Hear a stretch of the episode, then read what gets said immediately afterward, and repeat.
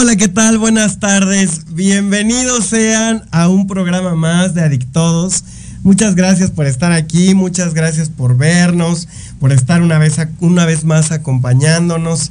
Eh, es un gusto para mí estar el día de hoy hablando con, eh, bueno, traemos una continuación del tema que hemos venido trabajando. Pero bueno, primero vamos a presentarnos y empezamos con las damas, por favor. hola, hola a todos ahí en casa que nos están escuchando. Mi nombre es Itzel, algunos ya me conocen, espero que también hayan personas nuevas. Para los que no me conocen, mi nombre. ya soy, ya soy, ya soy. mi nombre es Itzel Ruiz, eh, soy psicóloga, especialista en el área de las adicciones. Ya llevamos apenas un par de años trabajando en esta área. Y pues bueno, trabajo con mi amigo César bueno, mi nombre es César Chávez, yo soy director de un centro de El guapo. ¿Cómo me bulean en cabina, ah. chale? bueno, yo soy director de un centro de rehabilitación, somos Betel en Ciudad de México, en Azcapotzalco. Es una opción diferente para arrancar un proceso de rehabilitación. Y, eh, por cierto, un saludo a todos en, en el centro, en Somos Betel. Saludos a mis pacientes, a los que no son mis pacientes, a todos allá. A todos allá. Que nos están escuchando en el centro. Y a todo México. A todo México, Wisconsin y Canadá. Hay que visualizarnos internacionales, amigos. Claro. Sí, claro que sí. y el día de hoy vamos a platicar de un tema que hemos venido revisando desde hace, pues esta es la tercera semana ya el día de hoy vamos a hablar sobre el fracaso y el ego. Y es que, eh, recordando un poquito los dos programas anteriores, habíamos hablado de que el ego iba a ser nuestro principal enemigo en tres momentos distintos de nuestra vida. El ego va a ser nuestro amigo, eh, nuestro enemigo. es su ego el que está hablando. el que está hablando. El ego va a ser nuestro enemigo en las aspiraciones, cuando nosotros tenemos sueños, cuando estamos anhelando algún proyecto, cuando estamos trabajando por ese proyecto. Ya que lo logramos, el ego se convierte en un enemigo en el éxito.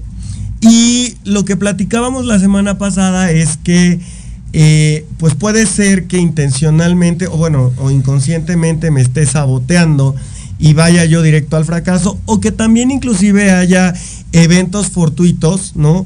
Ajenos a mí, algunas causas que deriven en que fracasemos. Y entonces ahí viene un tercer momento en donde yo tengo que aprender a manejar mi ego, que es en el fracaso. Y la verdad es que es bien, bien complicado porque pues puede ser que eh, yo estoy trabajando muy duro por algo, ¿no? Y pues lograr este objetivo resultó ser más complicado de lo que yo esperaba, ¿no? También es una realidad que nada es eh, infinita y perfectamente exitoso todo el tiempo, en todo momento. Entonces, aquí el ego también va a ser mi enemigo. ¿Por qué? Porque si yo no logro callar a mi ego, si yo no logro gobernar a mi ego, el ego va a ser eso que me impida tomar el aprendizaje, prepararme para el momento de la adversidad y superar ese fracaso, ¿no? Em, la salida de un fracaso, ¿no?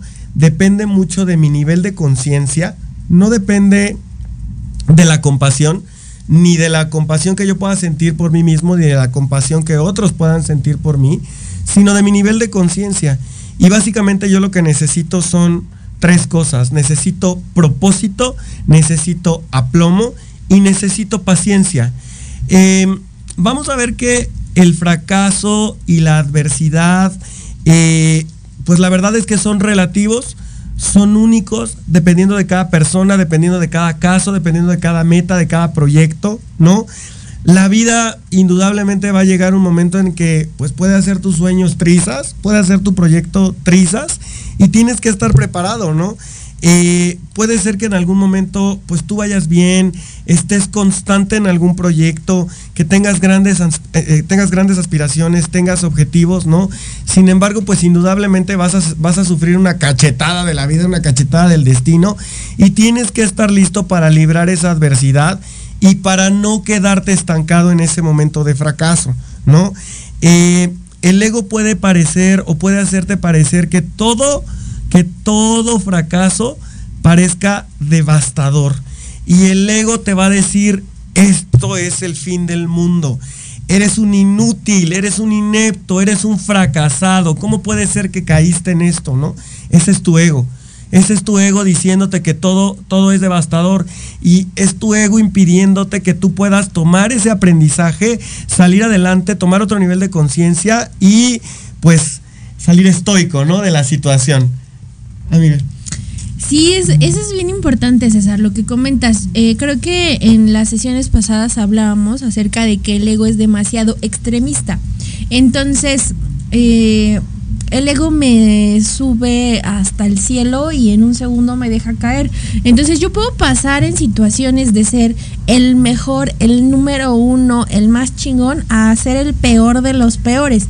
Entonces, hablábamos la sesión pasada que cuando se trata de ser el mejor o ser el peor, estoy viviendo pues una fantasía completamente.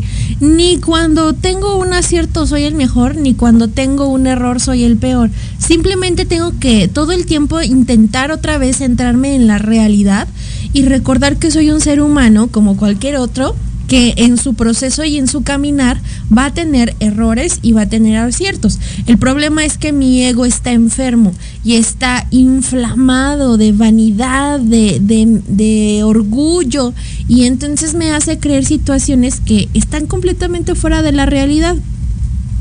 Por ahí escuchaba que, que el ego enfermo es como cuando se te entierra una uña del pie, ¿no? Eh, se te entierra la uña del pie, digo, no es nada de gravedad, ¿verdad? No es una situación médica crónica, ¿no? Con una que requiere una atención médica específica. Es solamente que si te cortaste tantito mal la uña y dejaste por ahí una puntita, eso va a crecer, te va a lastimar y va a provocar una hinchazón, una inflamación a tal grado que hasta una sábana, el roce con otra persona, con otro objeto, con el calcetín, te va a lastimar. Y eso es lo que pasa con nuestro ego. Está tan inflamado que cualquier roce lo lastima exageradamente. Cuando una persona que no tuviera esa inflamación ante roce de otras personas o de otras situaciones no le lastimaría, nosotros que estamos enfermos y tenemos el ego demasiado inflamado, pues cualquier cosa nos hiere. Y sobre todo para el ego que es... Eh, un estado de conciencia que todo el tiempo quiere tener la razón y vivir en el egoísmo de que solamente importa lo que yo pienso, pues cuando no obtiene lo que quiere, que normalmente le llamamos ganar, pues entonces vive una situación de tristeza, de fracaso, de dolor, que es muy difícil de recuperarse. Entonces, cuando una persona enferma como nosotros, con el ego inflamado, no obtiene lo que quiere, siente que está viviendo la tragedia más grande del mundo. Exacto, exacto. El ego siempre me va a decir que las cosas tienen que salir como yo quiero que salgan, ¿no? Y si no salen, entonces el ego me va a decir, eso fue injusto, te están saboteando, tú no mereces esa situación, ay, pobrecito, tú no merecías esto, pobrecito, ¿no? O sea, tú merecías otra cosa, la vida está siendo justa o injusta, o sea, ese concepto de la vida es justa o injusta es una mentira que nos pone el ego, ¿no? Em, y lo que, la verdad es que el reto más grande aquí es cuando yo tengo un fracaso, cuando algo se me vino encima, lejos de preguntarme, oh, yo provoqué esto o esto fue mi culpa o ay otra vez, o sea, soy un inepto, etcétera. O sea, lo que hay que hacer es quitarnos de ahí, porque eso es nuestro ego hablando, y de inmediato accionar, tomar acción, ver qué voy a hacer diferente, ver qué me va a dejar esa situación diferente, qué voy a aprender de esa situación, qué voy a, cuál es el nivel de conciencia que voy a adquirir derivado de esto que me está pasando para poder moverme de ahí y entonces que el fracaso eh, eh, al final el fracaso es algo que va a llegar sin ser invitado. Depende de mí si va a ser un invitado que se va a quedar en mi vida para siempre o si va a ser algo que va a dejar un aprendizaje que me va a permitir crecer, moverme y salir adelante, ¿no? Y eso es una lucha. Yo debo de abandonar esa arrogancia, debo de abandonar la pose, debo de abandonar la idea de que soy invencible, de que nada me afecta y de que debo de aparentar ser la persona más fuerte, ¿no? El más, el mejor, el más fuerte, el que todo lo puede, etcétera, y debo de reconocerme que soy una persona susceptible a fallas, ¿no? Y que al final, pues eso, eh, pues no me hace, pues no me hace un, un, este, un, un insecto, ¿no? Simple y sencillamente estoy abierto al aprendizaje, estoy abierto a las críticas, estoy abierto a, al aprendizaje para tener un nivel de conciencia diferente, más elevado, más diferente, ¿no? En otro estatus, ¿para qué? Pues para que pueda yo volver en este caso a un estado de aspiración y otra vez llegar al éxito, pero ya desde otro, ya desde otra perspectiva, ¿no? Desde otro escalón. Y que no me quede yo inundado ahí o me quede yo estancado dentro del fracaso, de la conmiseración, de la pena, de la lástima, que es ahí donde mi ego me va a querer, ¿no? Entonces, vamos a ver que entre más humilde, entre más humilde yo sea, entre, entre más consciente, me va a ser más sencillo eh, retomar, salir rápido del fracaso, salir rápido del problema, retomar, aprender, eh, ver qué voy a hacer diferente, ver qué voy a aplicar de otra manera, ser fiel a mi propósito, ser fiel a mis principios, no permitirme vivir en la compasión, ¿no? Y moverme. Entre más rápido lo haga va a ser mucho mejor. Cuando yo permito o me dejo embriagar por el ego, ¿no? Que el ego que, vaya, que el, que el ego me embriague por el éxito y yo me lleno de, de mentiras, más duro va a ser el trancazo que me voy a llevar cuando fracase y me vaya para abajo, ¿no? Entonces, eh, déjenos sus comentarios, por favor, en redes sociales. Vamos a, ir a, vamos a ir a un corte, por favor, déjenos sus dudas, déjenos sus comentarios. A mí me gustaría que los que nos están escuchando nos comenten para ustedes qué es el fracaso o en qué momentos de su vida, en qué situación han sentido que han fracasado, para conocer pues un poco su opinión, porque como lo decía César hace un momento, el fracaso es completamente subjetivo. Entonces, me gustaría que nos apoyen con eso, para ustedes qué es el fracaso y en qué momentos se han sentido fracasados. ¿Ok? Vamos a ir a un corte comercial. Ya saben, las dudas que vayan teniendo las pueden ir eh, poniendo en los comentarios y al final les respondemos. Los halagos y los elogios, hablando de... Muchas gracias. Conoce más de la hipnosis terapéutica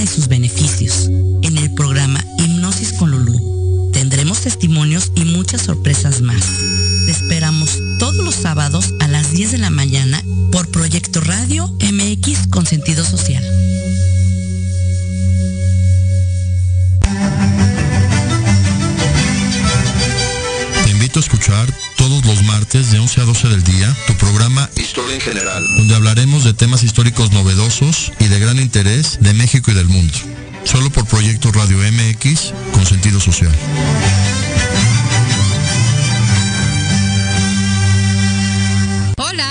Yo soy Gabriela Villavicencio y te invito a escucharme todos los martes a las 9 de la noche en el programa especial La frecuencia de tu vida, donde hablaremos de diferentes técnicas y herramientas para recuperar tu bienestar y vibrar en la frecuencia correcta.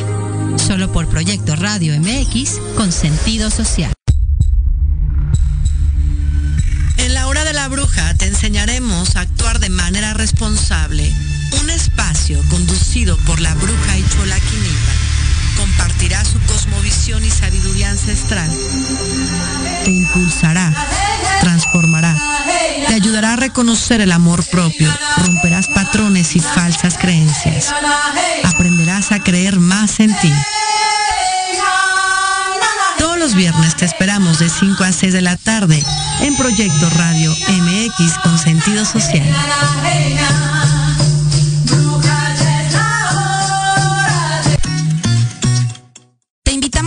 Escuchar todos los viernes en punto de las 3 de la tarde tu programa La magia de ser mujer. Tendremos la presencia de grandes mujeres que nos contarán su experiencia de vida, siempre con un corazón amoroso y listo para compartir. Desde Proyecto Radio MX, la radio con sentido social.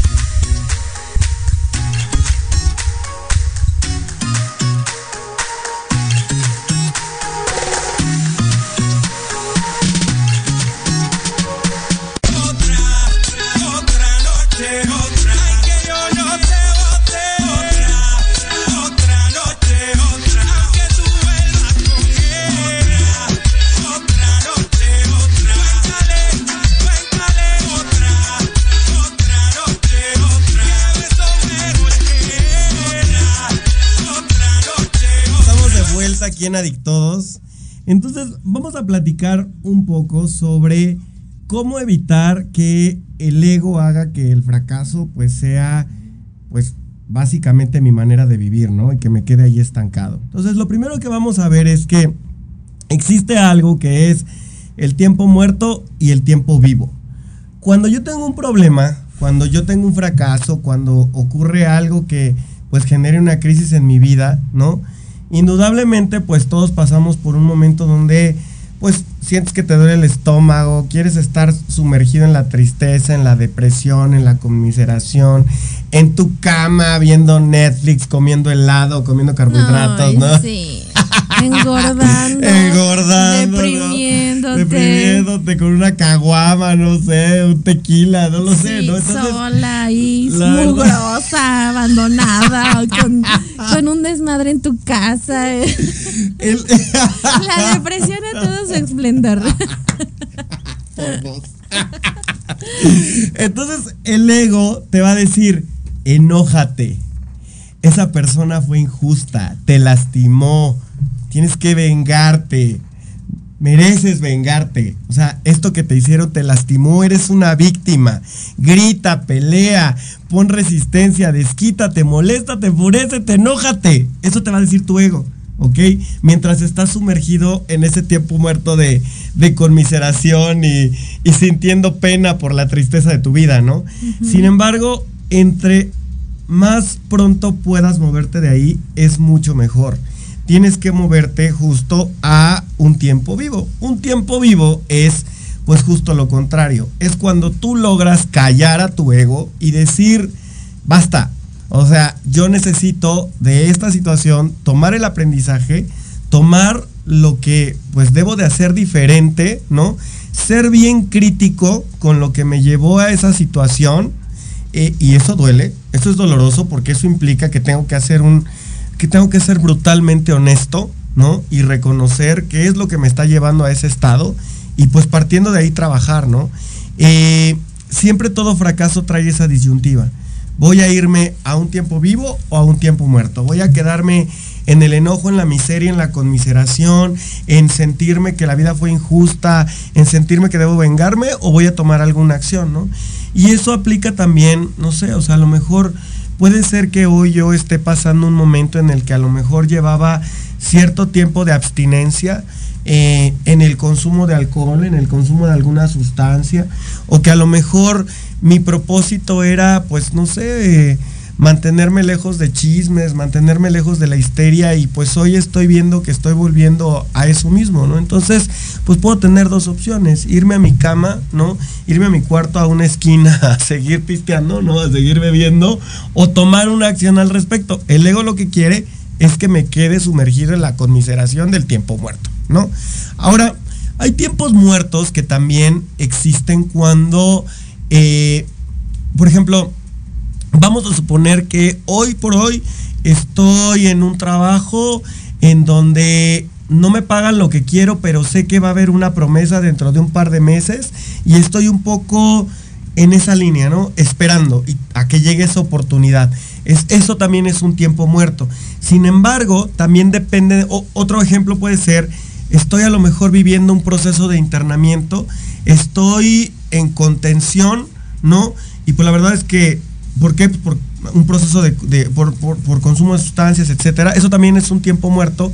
Pero entonces, cuando yo tengo un tiempo muerto, lo primero que tengo que hacer es, pues, ver de qué manera ese tiempo muerto me va a ayudar o cómo me voy a capacitar, qué habilidades tengo que crecer, qué tengo que trabajar en mí, qué tengo que desarrollar en mí.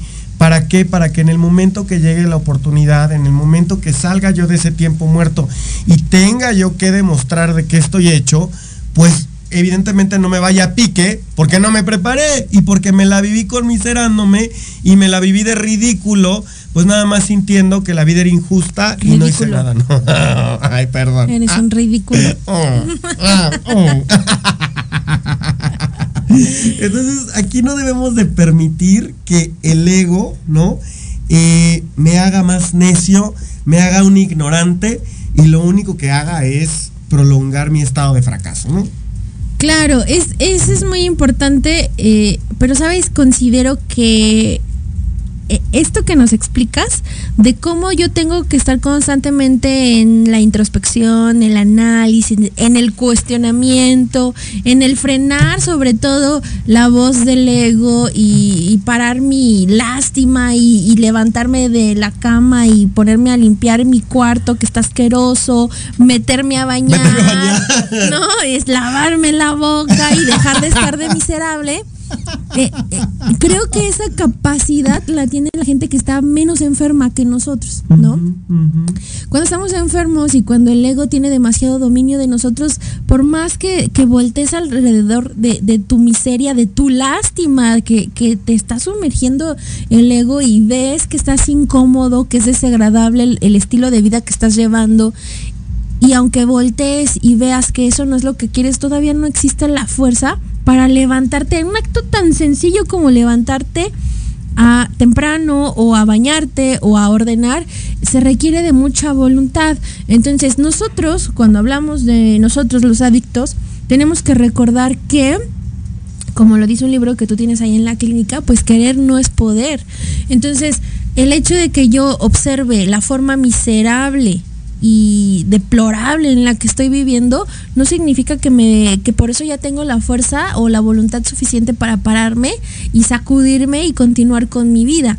Eh, en nuestro caso, con las personas más necias, necesitamos de un tercero que todo el tiempo nos esté invitando al cuestionamiento y al confrontamiento.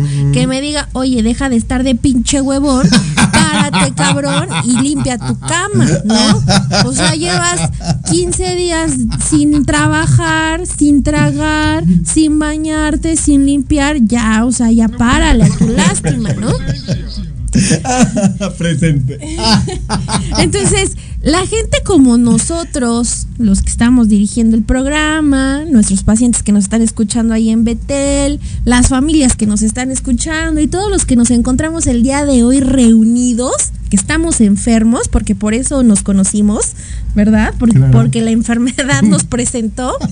Tenemos que recordar que no tengo esa voluntad. Y pues algunas mamás, sobre todo, ¿no? Que son las que tienen este hábito de la limpieza, digan, ay, no, no, yo podré estar deprimidísima, pero mi casa siempre limpia. Claro, pues porque es un trastorno, se llama TOC. ¿Sí? Y, lo hablamos desde tres programas. vean, vean ese episodio, es por ahí como del 7 o el 8, ¿no? ¿Qué episodio es?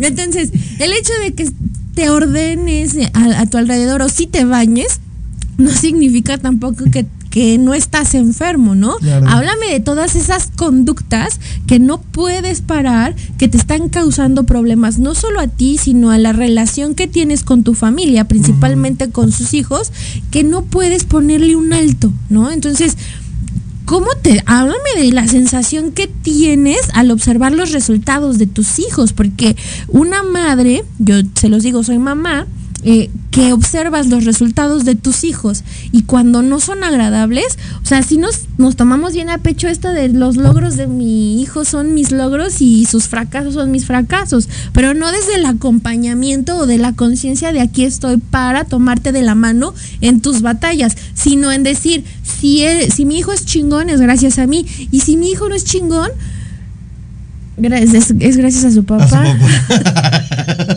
es por la genética.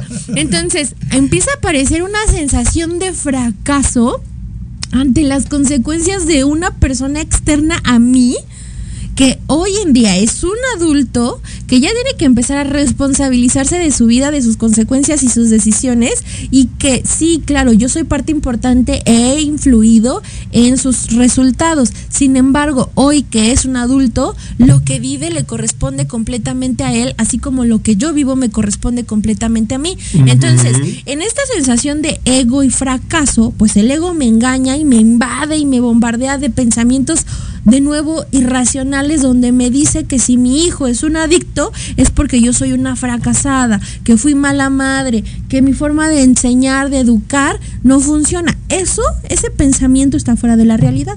Y es el ego pero también están fuera de la realidad aquellas mamás que dicen que ellas hicieron todo perfecto y que si su hijo es adicto es por cuestiones ajenas a ellas en ambas partes, eh, en ambas, en ambos extremos, no se está haciendo responsable de lo que me corresponde. Entonces, una mamá que llega al consultorio y me dice es que todo esto es mi culpa, yo debí no trabajar para tenerlo a ver.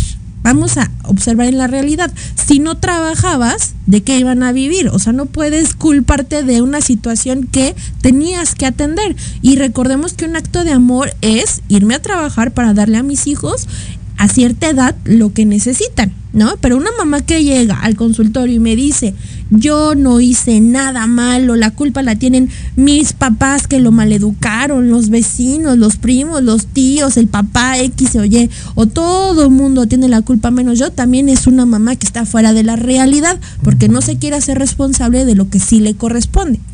Entonces, el fracaso es una sensación más que nada, más que un resultado, porque pues no hay, no podemos medir el fracaso en, en en pesos. ajá, no, no, o sea, no podemos medir el fracaso en contextos, en situaciones. Más bien se, se siente, el fracaso es una sensación que viene acompañada de pensamientos eh, catastróficos. catastróficos y que todo el tiempo están buscando la devaluación del ser. Lo decía César hace un momento, están todo el tiempo humillando y agrediendo a la persona tratándolo como la peor basura que puede existir.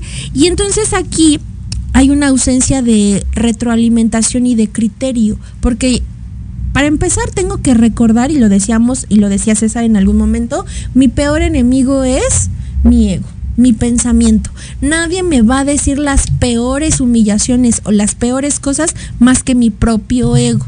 Es el que todo el tiempo me está atacando y me está humillando y me está sobajando y me está deteriorando. Entonces yo tengo que aprender a tener la capacidad de cuestionarlo y de no escucharlo. Pero esa habilidad, puta, ¿no? Se adquiere, no, no sé en qué momento se adquiere, yo todavía ni la tengo. Y es que ahí justo viene otro punto. Es tenemos que aprender en toda situación a aplicar el esfuerzo correcto, el que sea suficiente. El ego siempre eh, va a ser muy traicionero conmigo y me va a hacer sentir que si no me reconocen, ¿no? Si no me dan elogios, si no me dicen, no manches, lo estás haciendo perfecto, eres el mejor, híjole, o sea, la verdad es que nadie pudo hacer este trabajo mejor que tú. Si yo no obtengo eso, me deprimo y siento que lo que estoy haciendo no vale la pena.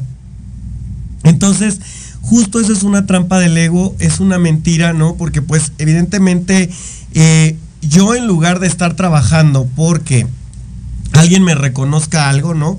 O sea, si yo, por ejemplo, soy una persona que bebe y de pronto logro un mes sin beber, ¿no? No, lo estoy haciendo porque alguien me diga, ay, qué padre, ya no bebiste, ya no eres un borracho inmamable, ¿no? O sea, la verdad es que eh, eso no debería de ser mi motivador, ¿no? Lo que yo debería de pensar es, lo que voy a hacer, lo estoy haciendo. Pues porque tengo convicción, porque tengo un propósito, porque tengo objetivos y no necesito del reconocimiento ni de la validación externa ni de los elogios. Es más, eso me daña. Me daña, me daña que me elogien, me daña, o sea, ese exceso, me daña o sea, necesitar eso y si no lo tengo, pues simple y sencillamente no voy a poner eh, pues todo lo que está de mi parte para poder salir de ese momento de fracaso, ¿no? Em, el, ego me dice que yo debo de, de, pues justamente de vivir dependiendo de esa validación. Ahora, ¿cuál es el tip aquí? El tip es únicamente haz tu trabajo, hazlo bien, ni más ni menos, haz tu trabajo, hazlo bien, haz lo que te toca. El resto, pues, le toca a Dios, nada más. No necesitas de la validación de nadie, no necesitas del reconocimiento externo, no necesitas la palmadita, no necesitas todo eso para seguir adelante. Tú eres suficiente para poner tus propios estándares e ir mejorando esos estándares, evidentemente en función de tus resultados. Si tú quieres salir de ese momento de fracaso, pues tú tienes que poner esas medidas y esos estándares para salir de ahí.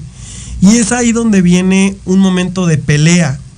Cuando nosotros tenemos éxito y nos dejamos embriagar por el ego, lo decía yo hace un momento, eh, nos endurecemos. Y aquí el tema es, tristemente, las cosas duras solo se rompen con cosas más duras. Entonces, eso es muy triste porque a veces entre más arraigado tenemos el ego, entre más estamos nosotros soberbios, embriagados por el éxito y diciendo, no, yo soy el más, el mejor, el que todas las puedo y más me, eh, más me encasillo en ese momento, más duro va a ser el trancazo y se va a necesitar de una situación más fuerte para hacerme aterrizar en mi realidad y hacerme consciente.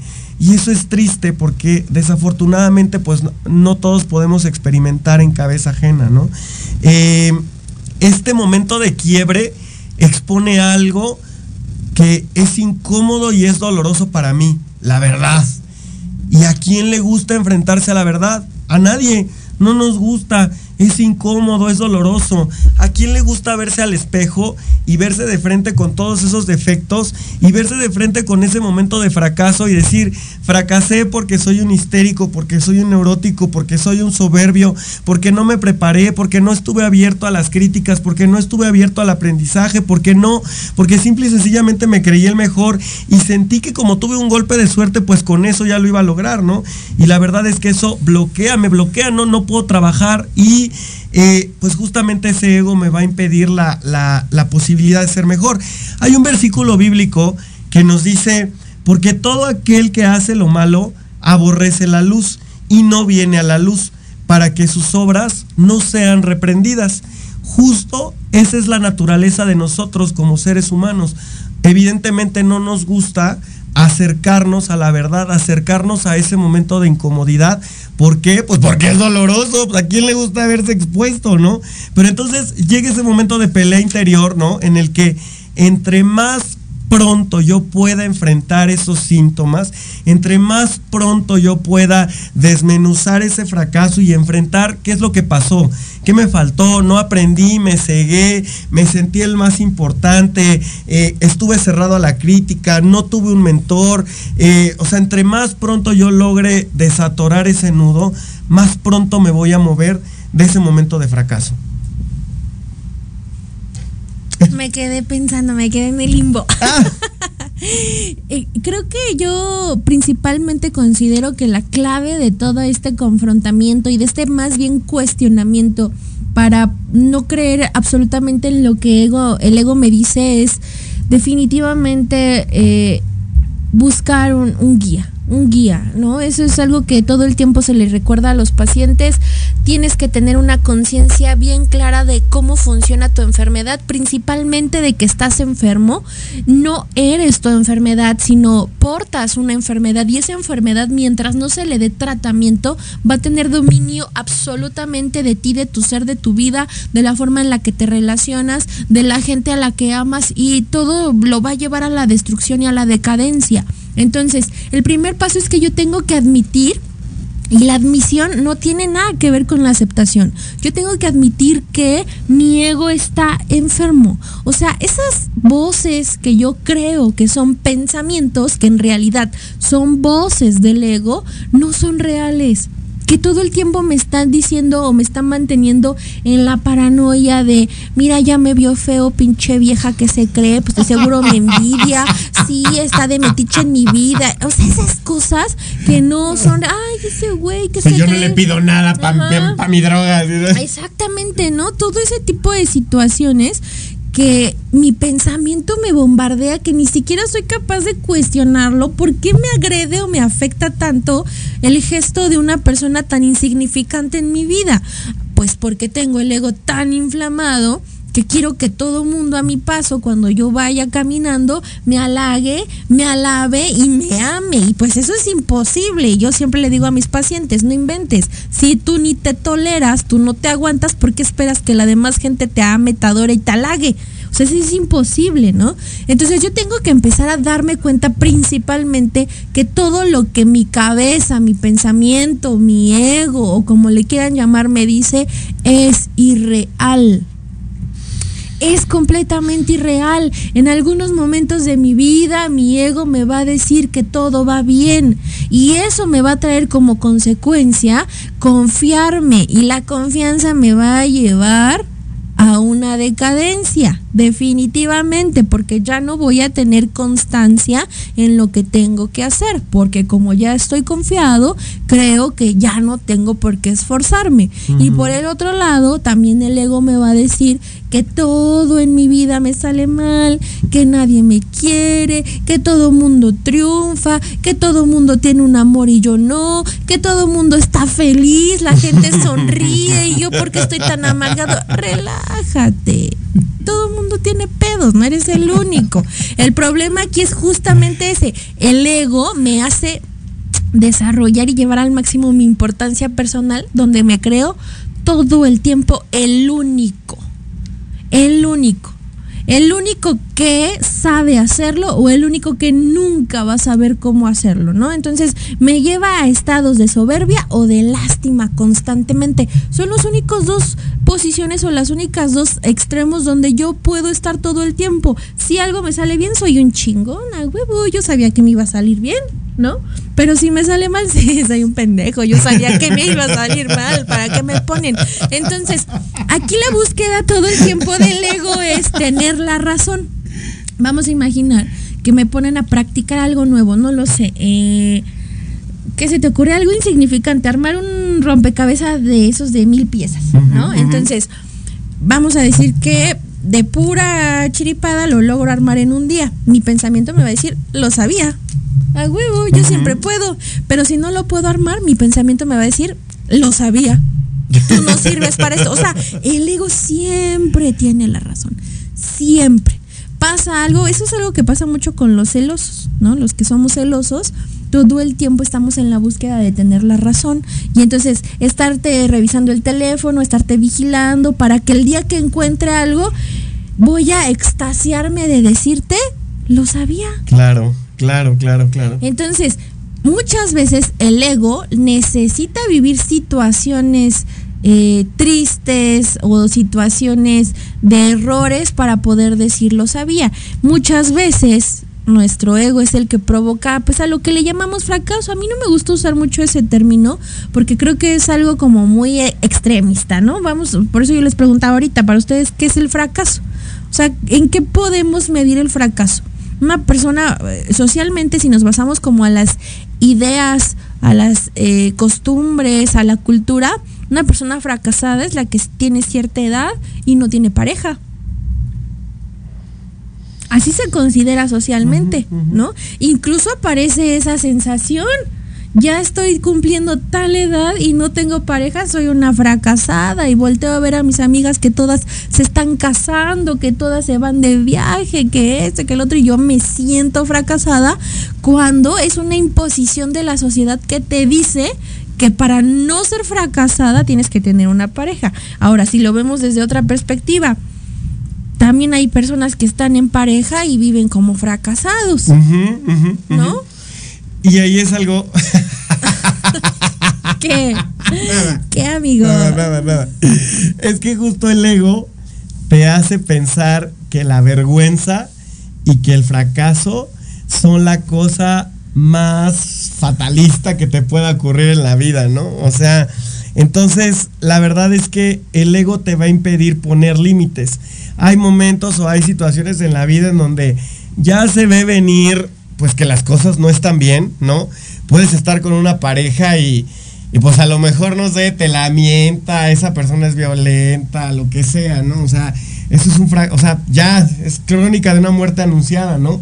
Pero ahí sigues, ¿por qué?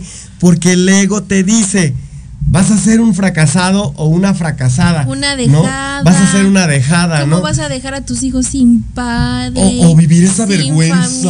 ¿Qué van a decir? ¿Qué van a decir de ti, no? O sea. Entonces, vale más un domingo de pose y foto en el Instagram y en el Facebook comiendo en alguna plaza la bendición, el esposo y yo felices. Y de Aunque después de la foto ya te la estés mentando. Sí, y de lunes a sábado viviendo de la chingada, ¿no?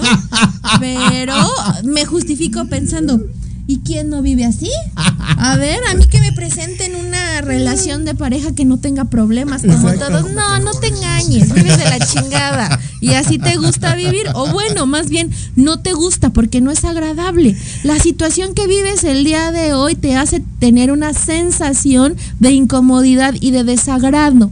Sin embargo, no tienes la capacidad ni la voluntad de moverte de ahí, de buscar algo diferente. Porque el ego te dice que el fracaso y la vergüenza son la cosa más fatal que te podrían ocurrir, ¿no? Y puede pasar con una pareja, ¿no? Pero también puede pasar, no sé, con un trabajo, con los negocios, ¿no? Cuando de pronto a lo mejor puedes estar en algún negocio, en algún movimiento financiero que te está trayendo pérdidas, pero que pues no sabes en qué momento retirarte. ¿Por qué? Pues porque no te puedes permitir sentir esa vergüenza. Y entonces el ego te dice, no, quédate ahí, ahí, ahí, ahí, ahí, ahí, ahí, ahí, y más, o sea, más va acabando uno el hoyo, ¿no? O sea, entras en un momento cíclico donde pues te regodeas en pura negatividad, ¿no? Pero pues la verdad es que no te quieres mover ahí, ¿no? Y el fracaso se vuelve pues, pues parte de tu, de tu, de tu vivir. Ahora, el único fracaso real, y aquí es algo que vamos a entender, es cuando abandonas tus principios, abandonas ese propósito, ¿no?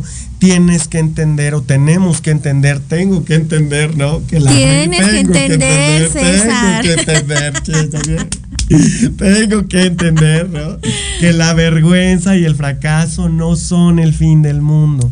Son parte de una experiencia, de algo que no salió como yo esperaba. Tengo que aprender, pero tengo que moverme de ahí rápido. Incremento mi nivel de conciencia, soy fiel a mi propósito, soy fiel a mis principios, me muevo de ahí, aprendo, vuelvo a la, vuelvo a la etapa de aspiraciones y listo, vuelvo a tener éxito, ¿no? Entonces, eh, vamos a un pequeño corte, ahorita regresando vamos a leer los mensajes de aquí de redes sociales. Síganos escribiendo, por favor, ¿vale? Y en un momento regresamos. Bye. Bye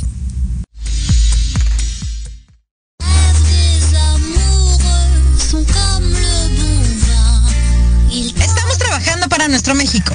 Por eso, en Blanco Colima, nos esforzamos por seguir trabajando para ti.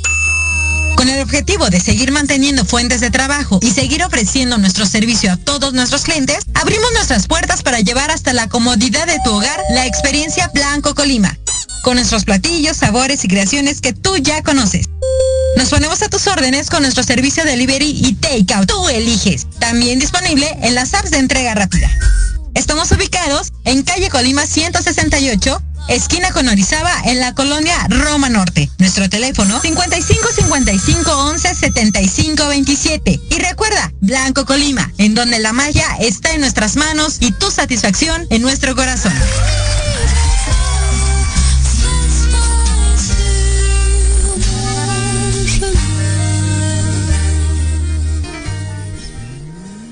Gustaría aprender a utilizar tu magia interior en la vida diaria y conocer tu fuerza interior? Utilizaremos conocimientos ancestrales, empleando las técnicas actuales. Hablaremos de sexo, belleza y todo lo que te fascina. En la intimidad de Voces de Luna. Todos los lunes a las 9 de la noche por Proyecto Radio MX con sentido social.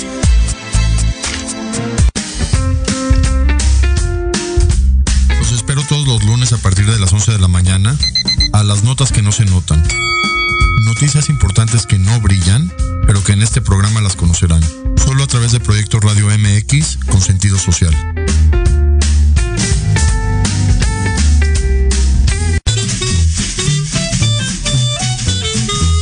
¿Qué tal amigos? Soy Liliana Noble Alemán y los invito a escuchar Pulso Saludable donde juntos aprenderemos cómo cuidar nuestra salud. A través de www.proyectoradiomx.com con sentido social. Todos los martes de 3 a 4 de la tarde. Síguenos en YouTube y Facebook. Aparecemos como Pulso Saludable.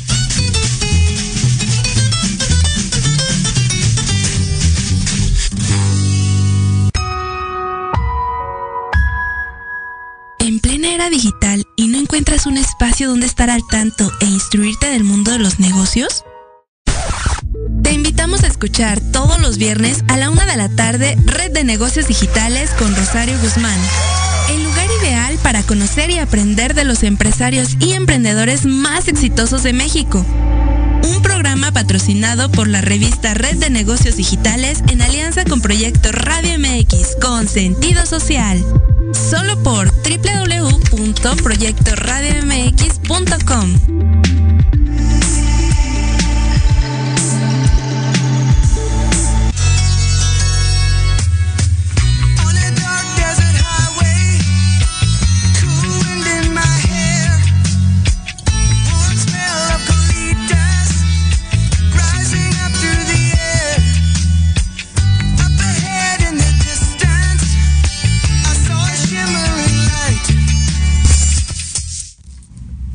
Muy bien, estamos de regreso en Adictodos.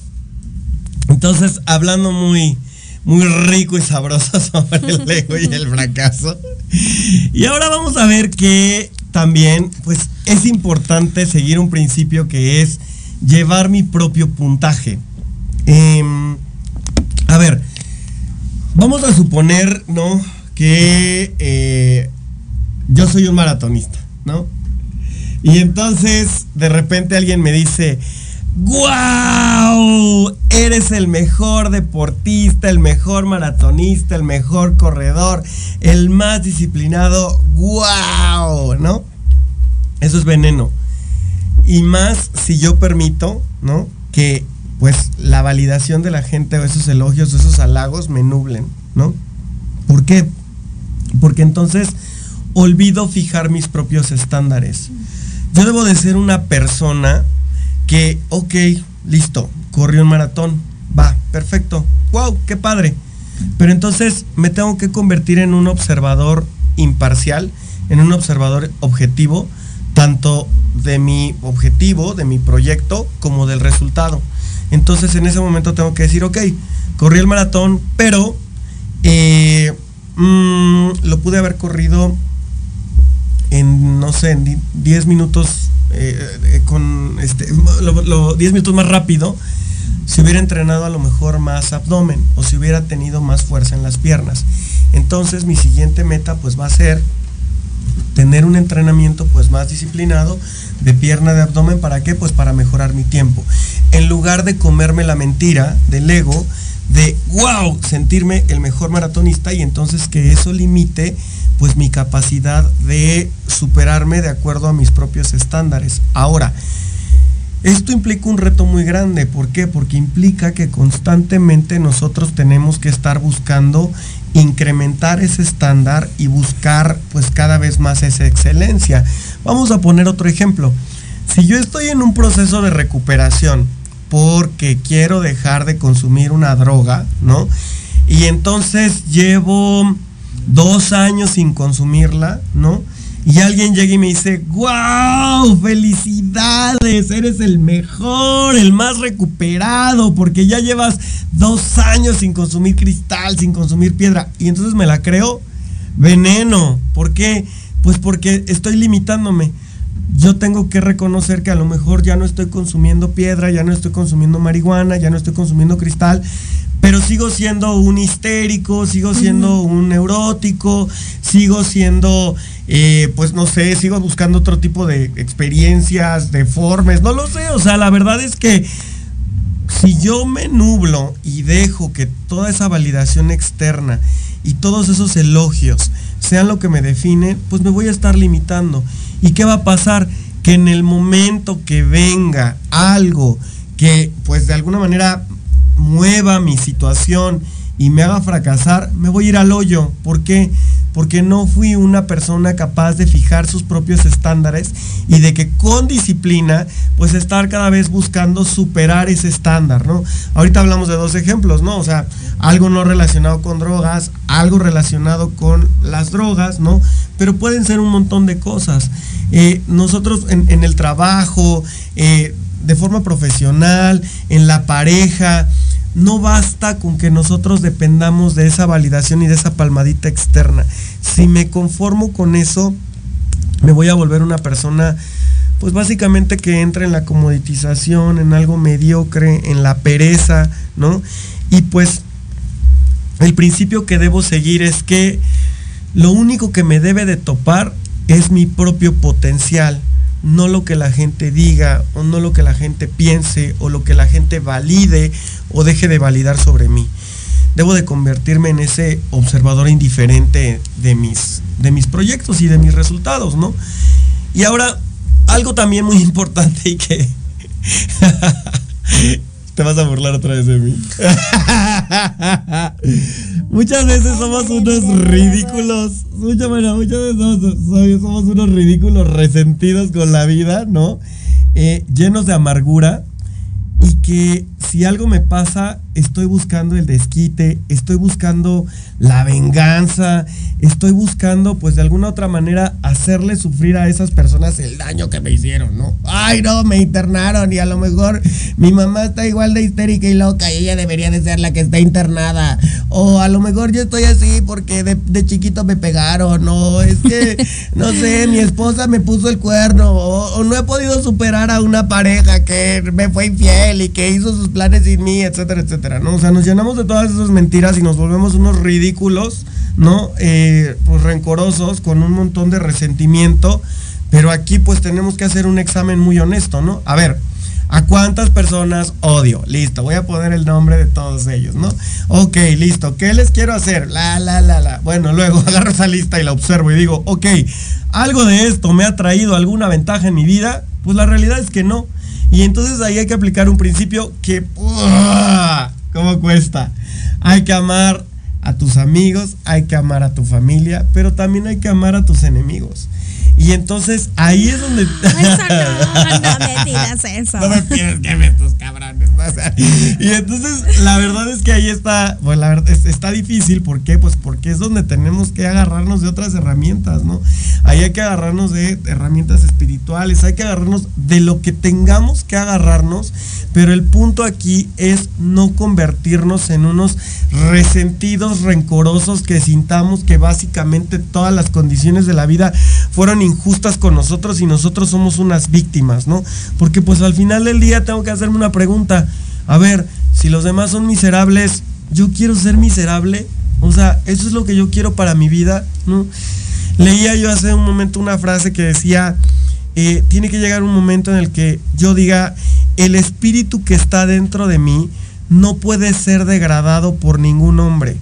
Yo no soy el que se está degradando, sino aquel que me está haciendo daño, pues es básicamente el que se está degradando, ¿no? Entonces, evidentemente no es nada sencillo, no es nada fácil, sino pues, pues vaya, todos lo haríamos. Todos lo haríamos, pero pues es un reto que tenemos que tomar, es un reto que tenemos que abordar si es que no queremos vivir en un estado de fracaso, ¿no? Así es, yo considero, y ya para concluir, porque ya nos vamos, eh, que si tuviéramos que describir el fracaso, yo lo describiría como ese momento en el que decido no intentarlo, ese momento en el que decido no atreverme. Yo considero que no podemos describir o decir que es fracaso eh, cuando termino una relación de pareja, cuando mi negocio se fue a la quiebra, cuando corrí y quedé en quinto lugar, cuando fui a una entrevista de trabajo y no me quedé, porque por lo menos ahí hubo intento, ¿no? Simplemente no se dio, no se dio como mis expectativas y mi idealización me dijo que se tenía que dar, pero lo hice, hice todo lo que estaba dentro de mi poder o de mis manos para conseguirlo. Y si es que en caso de que me faltó dar más, bueno, que me quede como aprendizaje para la próxima vez, saber qué tengo que mejorar y qué tengo que dar. Sin embargo, el hecho de que las cosas no hayan salido como yo quería no significa que fracasé.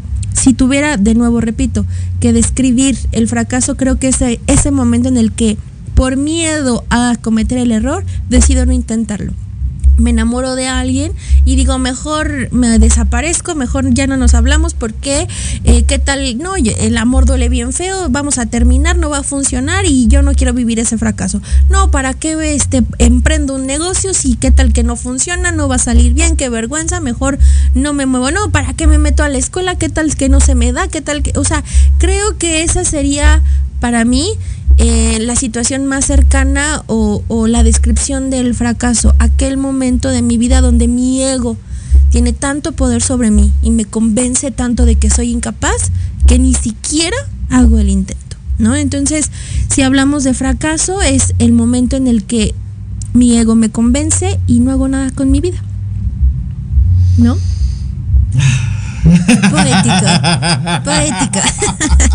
Entonces les invitamos a que, aun con todo y el miedo a equivocarse, a errar o a que las cosas no salgan como ustedes quieran, de todos modos lo intenten. intenten. Hazlo, hazlo. ¿Qué podría ser lo peor que puede pasar? ¿No? Pero bueno, se llegó el término Ah, de, el nuestra, de nuestra sesión del día de hoy. Nos vemos la próxima semana. Con un tema diferente. Síganos por favor en redes sociales en Adictodos MX. Un saludo a todos los que nos vieron, a todos los que nos comentaron. Saludos especiales a Miguel Carmona, que nos mandó mensajito. Y también a Sam, mi amiga. Hola a todos. Saludos a Jessica mucho. Vargas, Saludos, a saludos. Viveros, a Chava, a la gente de Betel, a Rosa de la Torre, A Gaby. Susana Pérez, a Regina Guerra. Saludos a todos, muchas gracias por estar con nosotros. Cuídense mucho. Nos vemos el próximo jueves. Que estén muy bien. Adiós. Adiós, un abrazo. Gracias por habernos acompañado. Recuerda que donde hay vicios, hay vacíos. Adictodos. Si te gustó el programa, te invito a que nos sigas en Facebook como arroba adictodosmx. Hasta la próxima. Estás escuchando Proyecto Radio MX con sentido social.